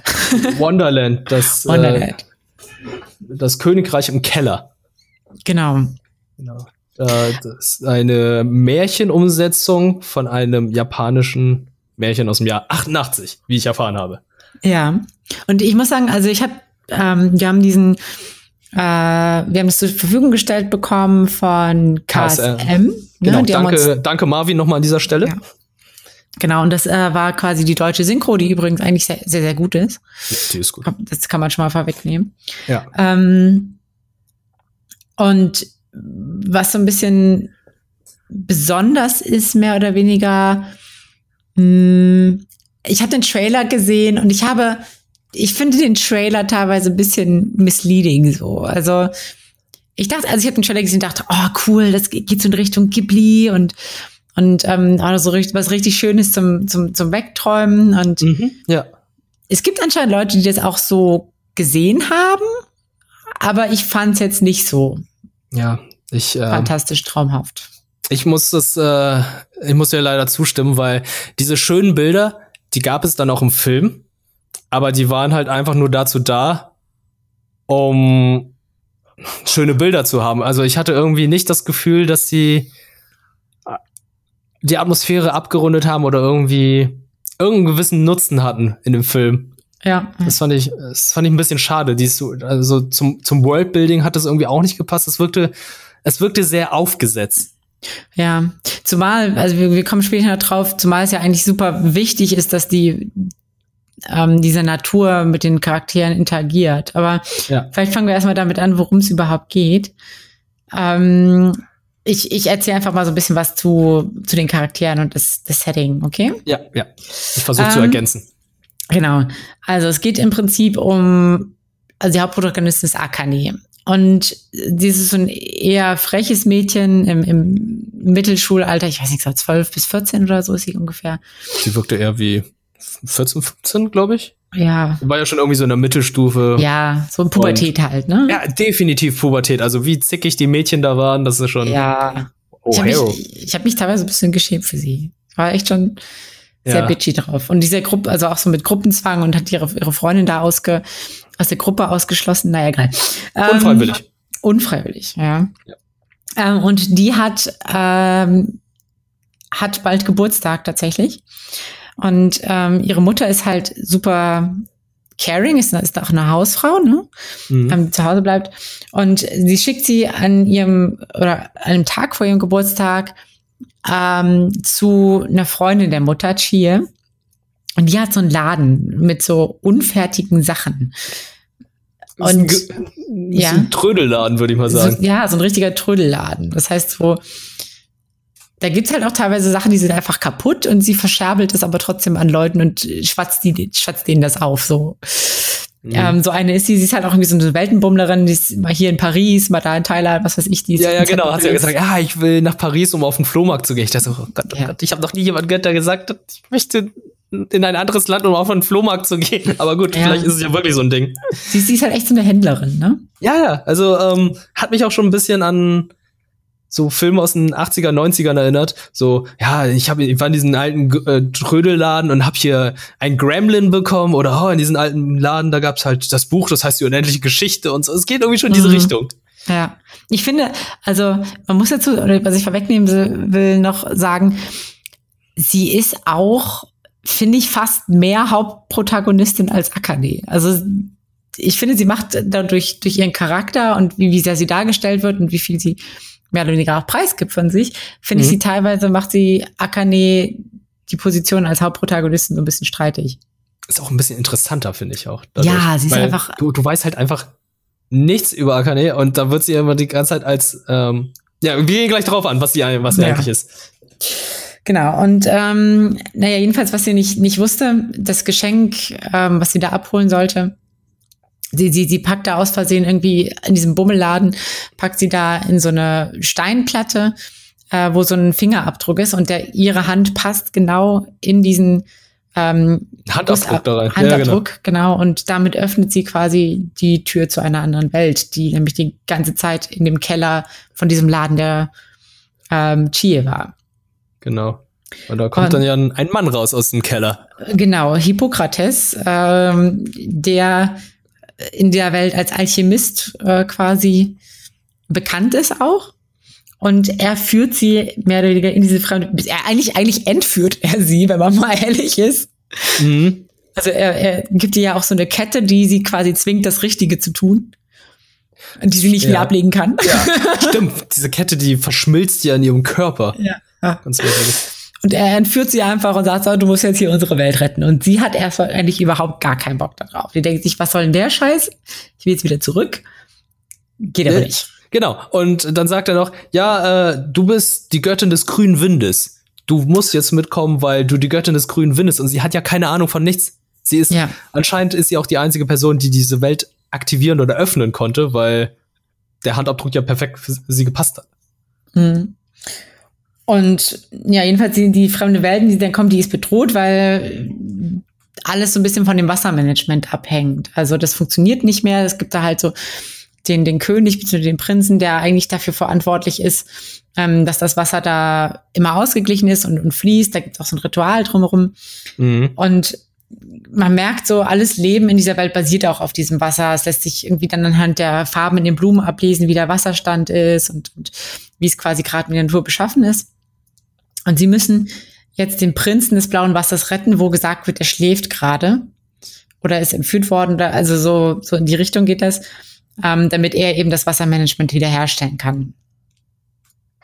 Ähm, und auf dieser Reise soll, also eigentlich, also man muss ja so ein bisschen, bisschen gucken. Sie geht mit der Einstellung in diese Welt, hey, ich habe eigentlich gar keinen Bock hier zu sein. Ich möchte eigentlich nur wieder zurück. Mhm. Ihre Schwester, äh, nicht Schwester. Ich sage auch an Schwester, weil sie wirkt wirklich wie so eine Schwester, die die Chia, die da mitkommt. Bisschen, ne? Äh, ja. Ähm, die ist viel neugieriger und, und, und möchte mit der ganzen Welt interagieren, möchte da irgendwie sich so Informationen haben und so. Und sie hat eigentlich gar, die ganze gar keinen Bock. Und letzten Endes muss sie aber charakterlich sich entwickeln und mit der Welt ja involvieren, damit sie eben da ihre Aufgabe erfüllen kann, damit der Prinz gerettet werden kann. Mhm. Und, und, da, da fängt es schon irgendwie mit den Schwierigkeiten für mich an. Ja, ich bin mal gespannt, was waren die Schwierigkeiten? Also, Sie machen ja, sie machen ja diese Reise und was ja eigentlich passiert ist oder, oder passieren soll, ist, dass sie merkt, hey, die Welt ist eigentlich wunderschön. Es gibt total viele Dinge, für die es lohnt, sich zu kämpfen und ähm, ich, ich habe ja auch einen Einfluss und auch eine gewisse Verantwortung irgendwie für die Sachen, für die Leben, die hier sind.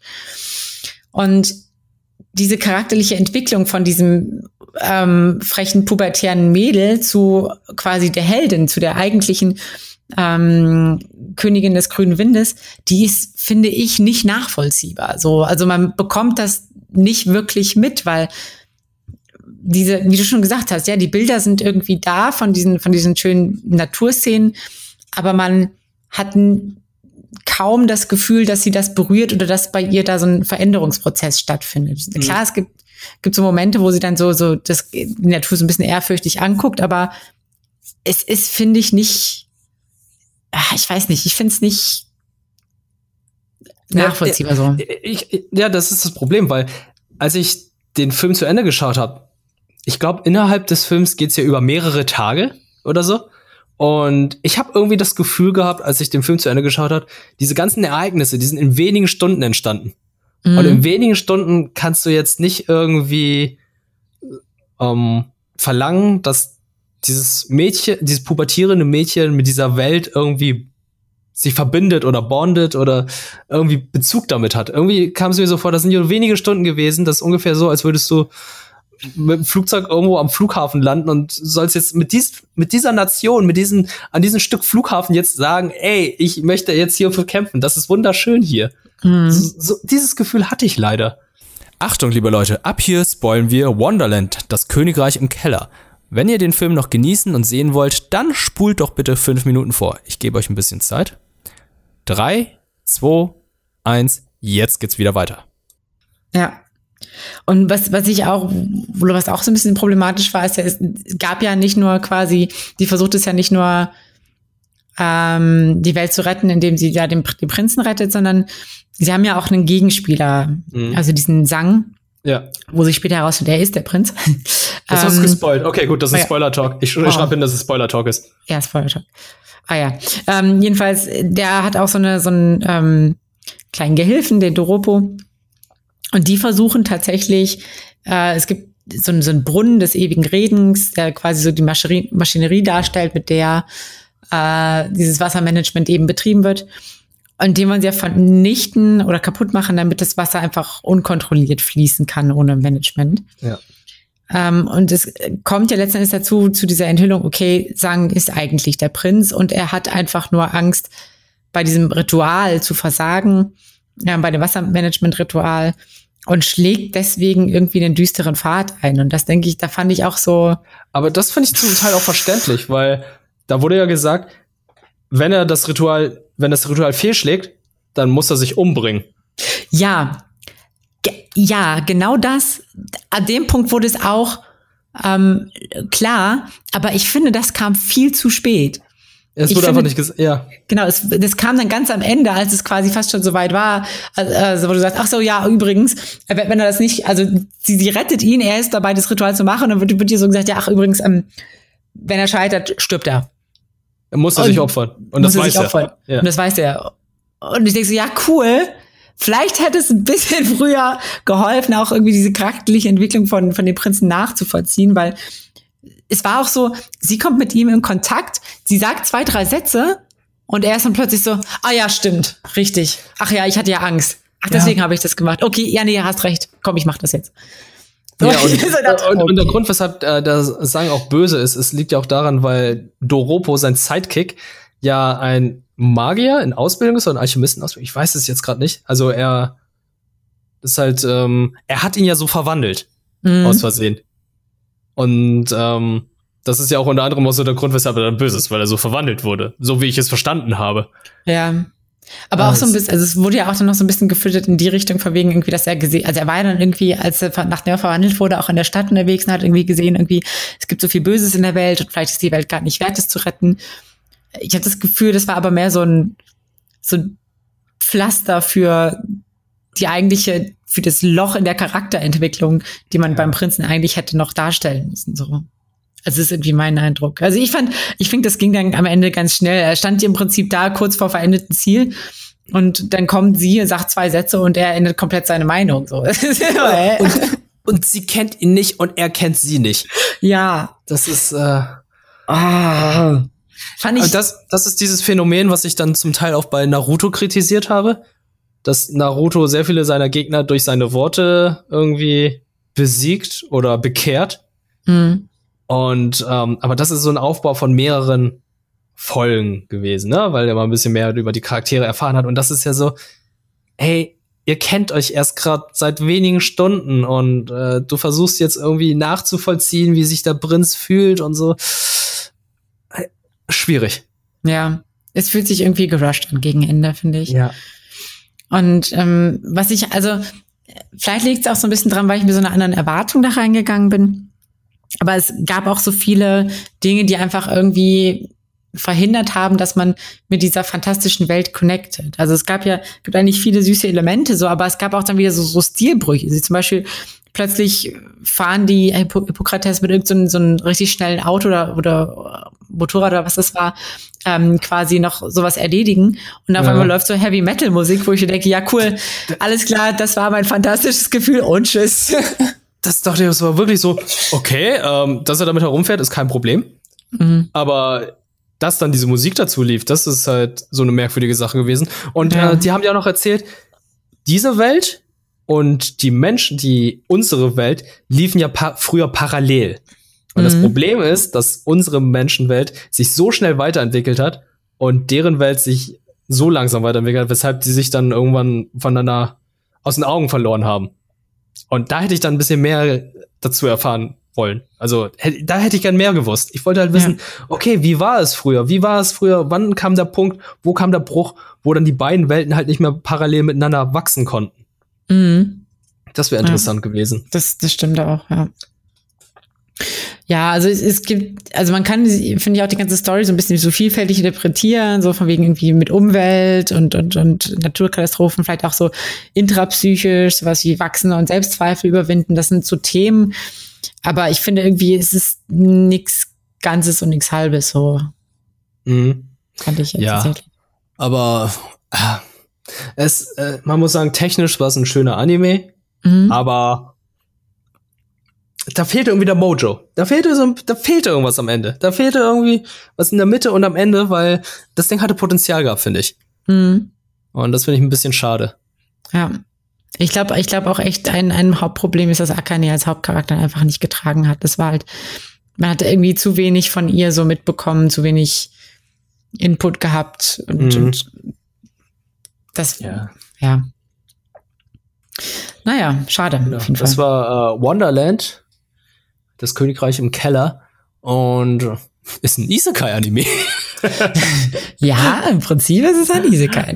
Und ich, ich hatte gestern mich kurz mit meinem Cousin unterhalten und meinte so, ey, wusstest du, dass die unendliche Geschichte ein Isekai ist? Und dann meinte er im selben Atemzug zu mir, wusstest du, dass Alice ein Isekai ist? Ich so, holy shit. ja. Alles. Ich, ich, ich, ich hätte nie gedacht, dass dieses Genre halt auch im Westen so weit verbreitet ist, bis man dann irgendwie ein bisschen drüber nachdenkt. Mhm. Ja, ja, stimmt schon eigentlich, ne? Aber Und das ist eigentlich schon sehr, sehr alt ist eigentlich, weil Isekai, also Alice im Wunderland ist doch Anfang des 20. Jahrhunderts gewesen, oder? ja.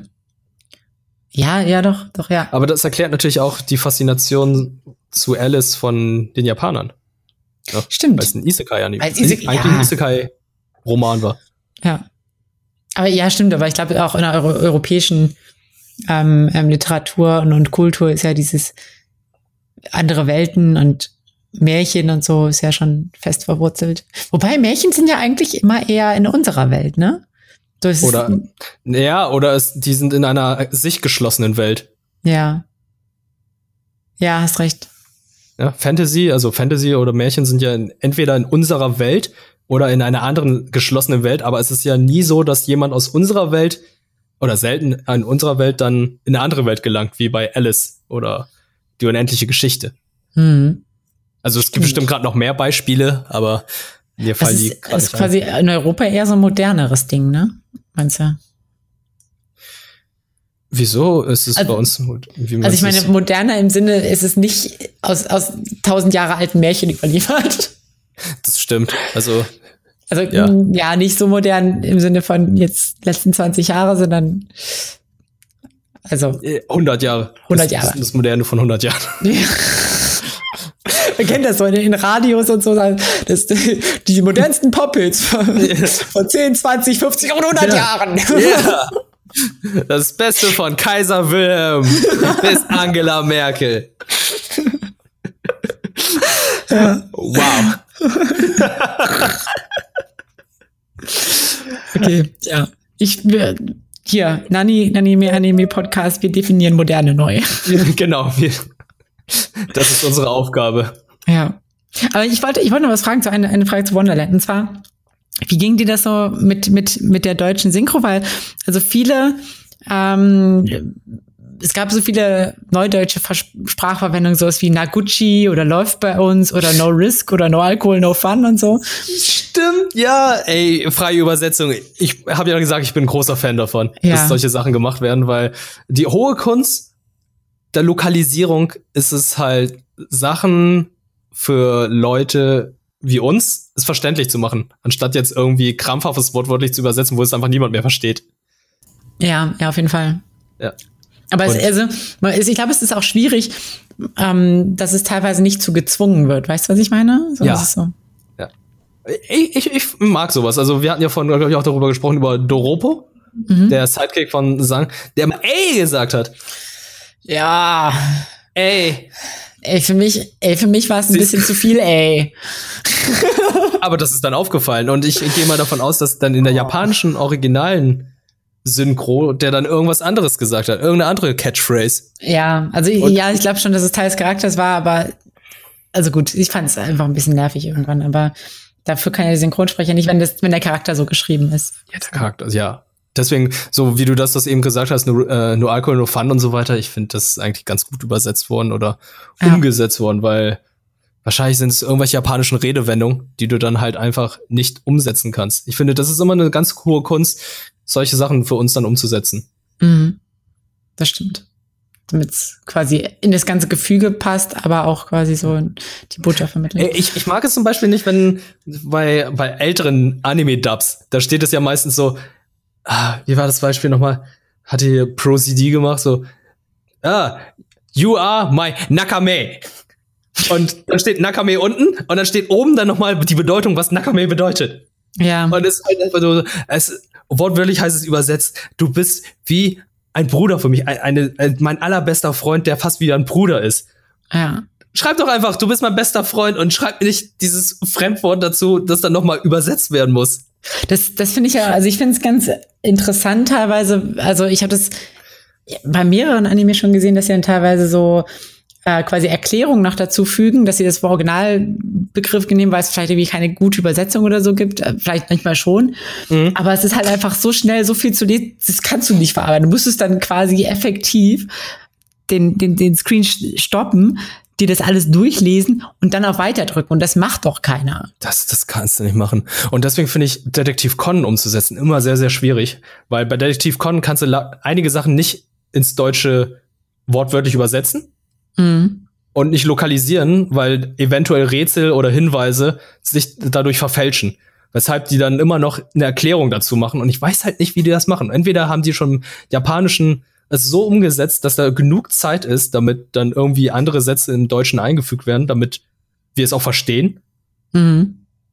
Oder die verfälschen irgendwie äh, die Geschwindigkeit, um das irgendwie noch zu ändern oder sprechen dann noch mal Sachen dazu, die im Japanischen nicht gesagt werden. Also da, da das finde ich immer sehr spannend, was wenn es bei Rätseln wird oder wenn es so kulturelle Sachen sind, die uns komplett unverständlich sind, Ja.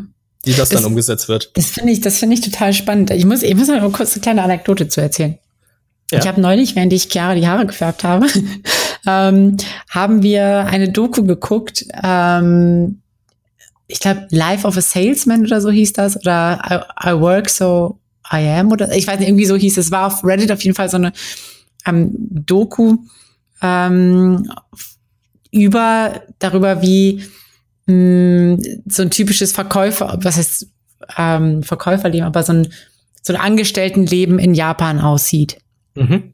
Und, und dass sie halt eben, dass sie nach der Arbeit noch verpflichtet sind, mitzutrinken und, und dann aber irgendwie nicht Schlaf bekommen und irgendwie das immer so eine Spirale ist und sie so viel, so viel verpflichtende Sachen haben, dass sie eigentlich überhaupt keine Zeit für, für Entspannung und, und, und Ruhe haben.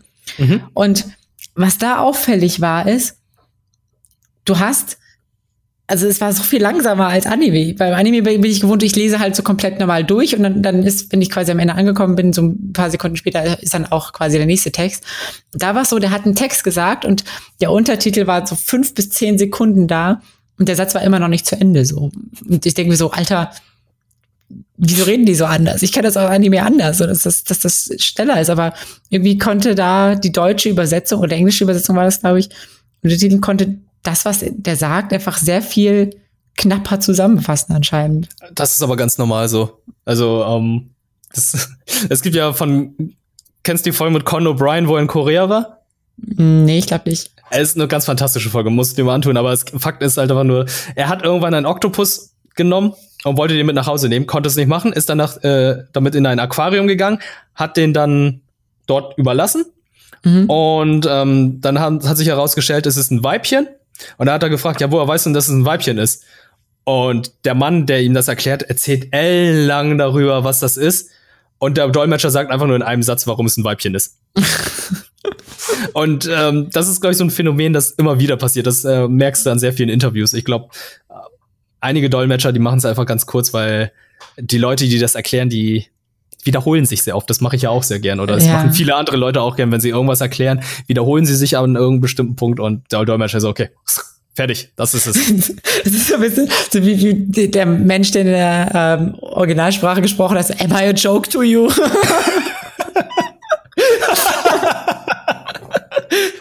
ja. ja, ungefähr in diese Richtung. Ja. Und naja, gut. Aber ja, Synchro war bei, bei ähm, äh, Wonderland ganz gut tatsächlich, ja. Ja, also ähm, muss ich auch mal wieder sagen, deutsche Synchronarbeit ist eigentlich. Oh Gott, ich klinge schon wie von Strohhalm. Deutsche Synchronarbeit ist die beste, beste. auf der ganzen You are the fool.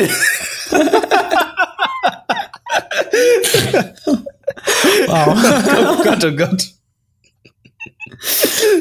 ja. Ey, ist gute Synchronisation, also gut umgesetzt. Was soll man sagen? Ich gucke die Sachen gern auf Deutsch und äh, darf ich das dann, glaube ich, auch immer sagen. ja, ist okay. Ja, ja. aber sonst, ähm, ich fand ähm, hier Wonderland. Ah, ist, ist schwierig. Es, es gibt den nicht auf irgendeiner Streaming-Plattform. Mhm damit ich sagen kann, ey, schaut da rein und äh, macht euch ein eigenes Bild von, sondern es gibt ihn ja bisher nur als DVD Blu-ray ja. bei KSM. Äh, ja. Also wenn ihr wirklich Lust auf Isekai habt und über diese Sachen hinwegschauen könnt, von denen wir gerade erzählt haben, schaut da rein. Mhm. Ansonsten äh, holt euch den und habt wahrscheinlich den Talk nicht gehört, weil wir gespoilt haben, aber das ist auch vollkommen in Ordnung, weil ich werde da irgendwie noch Spoilerwarnung einbauen. Ja. Also, also ich würde, also ich würde ihn jetzt nicht schlecht bewerten, so ist es nicht. Ich gebe den trotzdem nur 6,5 von 10 oder so, aber ich hatte halt mehr erwartet, sagen wir so. Ich, ich habe auch mehr erwartet, weil man mir, er hat, ich, ich muss das Marvin aber auch sagen, ne? Er hat mir gesagt, ja, das ist, das geht Richtung Ghibli und da, da ist die Erwartungshaltung, ja. glaube ich, automatisch viel höher. Ja, nee, es ist kein Ghibli, definitiv nicht. Nee. Aber es ist, es ist ein schöner Isekai. Also, von den Bildern her ist es so einer der schönsten, aber trotzdem ist es halt so, sehr viele Plotholes. Ja. Beziehungsweise die Beweggründe sind halt nicht äh, so natürlich beziehungsweise nachvollziehbar. Ja. Das stimmt. Na gut, ich glaube, das wär's dann auch, oder? Genau, unsere erste Folge nach einem Monat und ich muss sagen, das tut gut, weil ich habe zu Anfang schon gesagt, wir haben Zeit, wir können in Ruhe äh, viele Anime nachfolgen, nach, nachholen und auch schauen. Und ähm, ich fühle mich dann auch nicht so sehr verpflichtet, irgendwie innerhalb dieser diesen zwei Wochen irgendwie noch mehr neue Anime reinzuziehen, sondern ich mache das in Ruhe. Und mhm. das, das gefällt mir ganz gut, weil ich habe jetzt, glaube ich, so viel gesehen wie selten zuvor. Ja, der Druck ist einfach nicht da. Mhm, ja. Ja, der Leistungsdruck beim Anime. Leistungsdruck. okay, ja, vielen, vielen Dank auf jeden Fall, dass ihr wieder ähm, eingeschaltet habt, zugehört habt. Ähm, wir hoffen, dass euch die, das etwas ausführlichere Format äh, auch gut gefällt und äh, das so ein bisschen kompensiert, dass es jetzt nur einmal im Monat kommt. Äh, freuen uns natürlich auch über Feedback, falls ihr noch irgendwelche Anmerkungen habt oder irgendwelche Kommentare zu dem, was wir heute gesagt haben. Gerne einfach äh, bei Twitter drunter hauen. Ja, oder Hashtag benutzen, Hashtag Nanny Podcast. Genau. Und ja, wir freuen uns dann quasi auch schon auf die nächste Episode, die dann August, August kommt. 1. 2. August, also 2. August. 2. August, ja, 2. August, voraussichtlich. Voraussichtlich. Hm. Okay, dann macht's gut. Ciao. Ciao.